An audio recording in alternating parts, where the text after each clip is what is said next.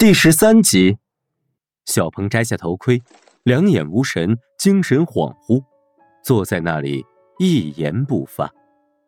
过了一会儿，他开始挠头，自言自语道：“我是谁？我是何小鹏啊！我现在在原世界，对，在原世界。原世界就是虚拟的网络空间。”小鹏是我的身份，我是小鹏。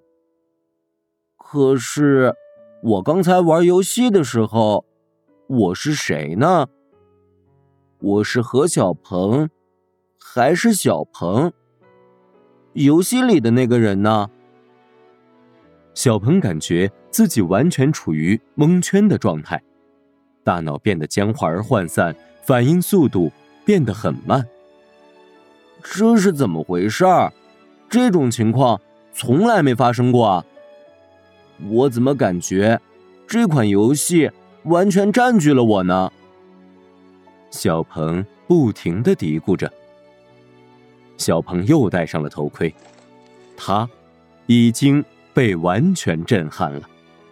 这款游戏里面的建筑、环境，以及出现的所有生活用品，哪怕……是极小的细节都完美精准的呈现了原世界中的现实，这相当厉害，有意思，好玩，太好玩了！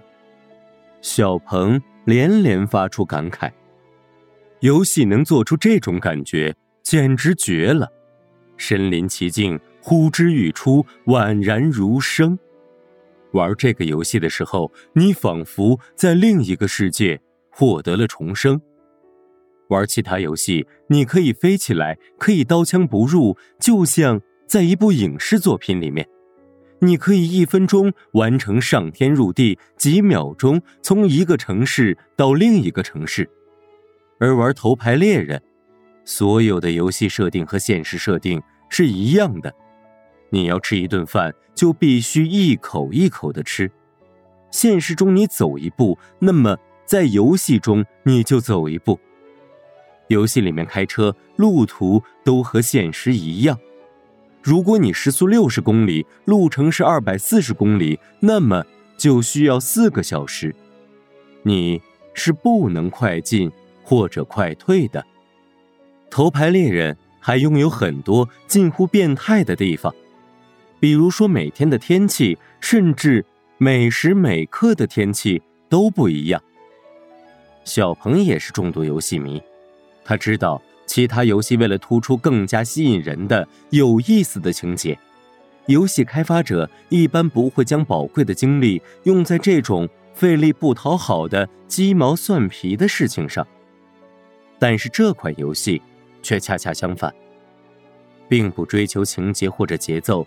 情节推进的快慢完全取决于玩家。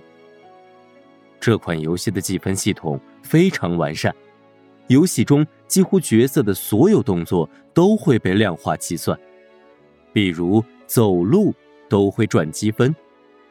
而走路在其他游戏中都是无效动作，因为用户能不断收到各种反馈和激励，所以他们在里面都很卖命。周末两天，除了吃饭、上厕所和短时间的休息，何小鹏都在玩这款游戏。头牌猎人游戏中，他置身于阿米德无人区的景密湖湖畔，一幢大型建筑的屋顶敞开，一架破旧的飞行器缓缓地降落进去。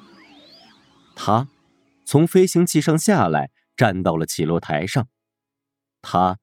看到一段台阶，沿着台阶向上走去。大型建筑的屋顶敞开，强烈的阳光照在他的身上，他有种被暴晒的感觉。他记得海滩上有舒适的躺椅和太阳伞，便向海滩的方向走去。苏瑶，你有没有睡死过？苏若瑶这两天一直在画画。刚进入游戏就被问了这么一句，愣了一下，问：“嗯，什么睡死？就是睡过去，感觉自己可能醒不过来了，睡得太沉了。嗯，好像也有过。如果还没醒，那就继续睡呗。嗯，苏瑶，咱们是在哪儿啊？元宇宙啊！你傻了？你是谁啊？我是苏瑶啊！有病吧？懒得理你。我知道，是这样的，我们在元宇宙中会不会忘了自己是谁呢？比如，你忘了自己是苏若瑶了？嗯，会呀。如果情节特别紧张刺激，比如我打怪的时候就忘了，顾不上那么多了。苏瑶回来后，继续大量的看案件资料。她已经开始约诺丁汉的家人、生意伙伴和公司同事了。苏瑶发现，小鹏自从开始玩《头牌猎人》这款游戏，就有点不务正业了，每天都把大量时间花在玩游戏上面。换做以前，苏瑶会把小鹏拎起来暴打一顿，但是现在没什么事儿干，他也就懒得发飙了。小鹏看到游戏里面偶尔会出现一两个叫“终极挑战”的神秘任务专区，是至少达到一百零五级的高手才能进入的。小鹏一心想成为那样的高手。总共一百零八级，小鹏已经打到七十五级了。小鹏暗暗较劲，一定要尽快打到一百零五级。几个小时后，小鹏终于杀死了一个赏金猎物，代号为 Q 的大毒枭。小鹏欣喜若狂，冲上前去，把 Q 用两个胳膊举起来，大量的金豆哗哗的从四周跳起来。所有参与任务的玩家角色都齐刷刷的顶礼膜拜的看向这里。苏瑶看到小鹏做那个动作，心里一惊，急忙把小鹏叫醒。小鹏非常不服气，大发雷霆。这是苏瑶第一次看到小鹏这么凶，就跟疯狗一样。小鹏从游戏中退出来几个小时后，机器人管家胖呆呆。在小鹏喝的水中加入了一种放松神经的药物，很快，小鹏恢复了平静。苏瑶让小鹏看刚才他拍摄下来的画面，小鹏双手举起，仰着头，浑身乱颤的视频。小鹏几乎不敢相信这就是他自己。小鹏分明记得，在这款游戏中。目标被杀死后，猎人会把目标猎物举过头顶，这样获胜的猎人就能获得大量的金豆，而且这时猎人会浑身乱颤。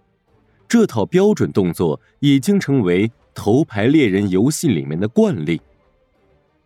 小鹏和苏瑶想起了铁牛杀死诺丁汉后，当时也做了这种动作。难道诺丁汉的凶杀案？和这个游戏有什么关系吗？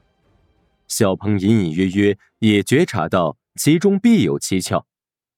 苏瑶觉得应该把这个发现告诉警署的探员迈克尔，因为这件事情至关重要。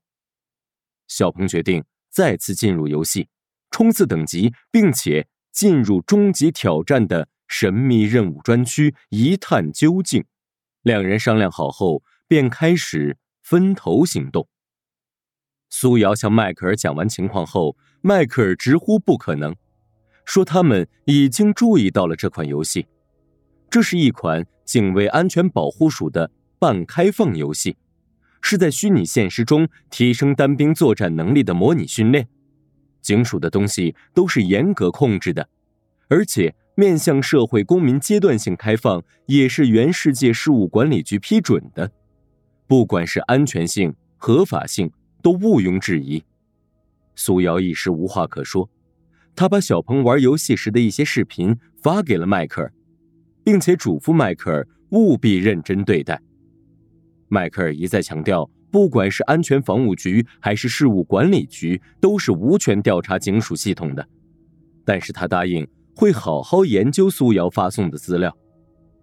几天后，小鹏在游戏中。打到了一百零五级，申请进入终极挑战区。小鹏被要求提供室内环境、家庭成员的照片和视频。这对拥有三个博士学位的小鹏当然不在话下。小鹏运用技术欺骗手段，提供了虚假的信息，顺利进入了终极挑战区。小鹏欣喜若狂，高兴地跳了三四十分钟。只要完成了终极任务，便可以成为至高无上的超级猎杀者。